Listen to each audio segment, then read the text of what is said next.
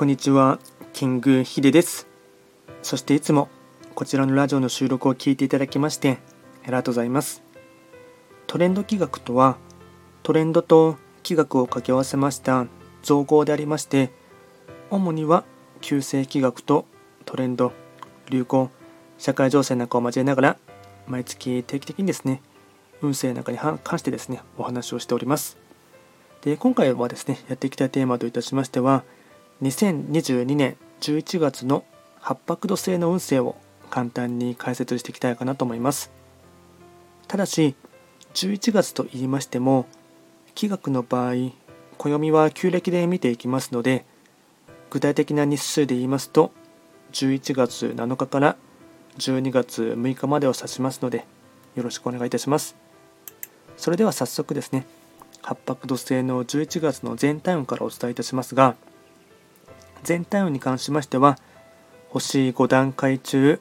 星は2つになります。八白土星の方は本来時刻土星の本石地であります南西の場所に巡っていきますので法医学の作用といたしましては南西とかあとはこの場所はですね地道にコツコツ淡々と歩いていくっていうですね時刻土星という星の影響を色濃く受ける一月となっていきます。では早速ですね全体的な大まかな流れといたしましてポイントを4つですね紹介していきますがまずは1つ目運気は徐々に回復傾向焦らず何事も慎重に。2つ目当たり前のことを大切に日常生活を丁寧に生きる。3つ目予想しない事態が起きても冷静に対処すること案件札の影響あり。4つ目物事は思い通りに進まないですが強引にならず謙虚に待つ。総じて足元を固める時雑音が入っても気にしない。これがとても大事なキーワードとなっていきます。あとは最後に会員行動ですね。こちらも4つ紹介いたしますがまずは1つ目。サポート役に徹すること。2つ目。控えめな態度で生活する。3つ目。ストレッチマッサージなどをやる。4つ目。給油や家族と連絡を取る。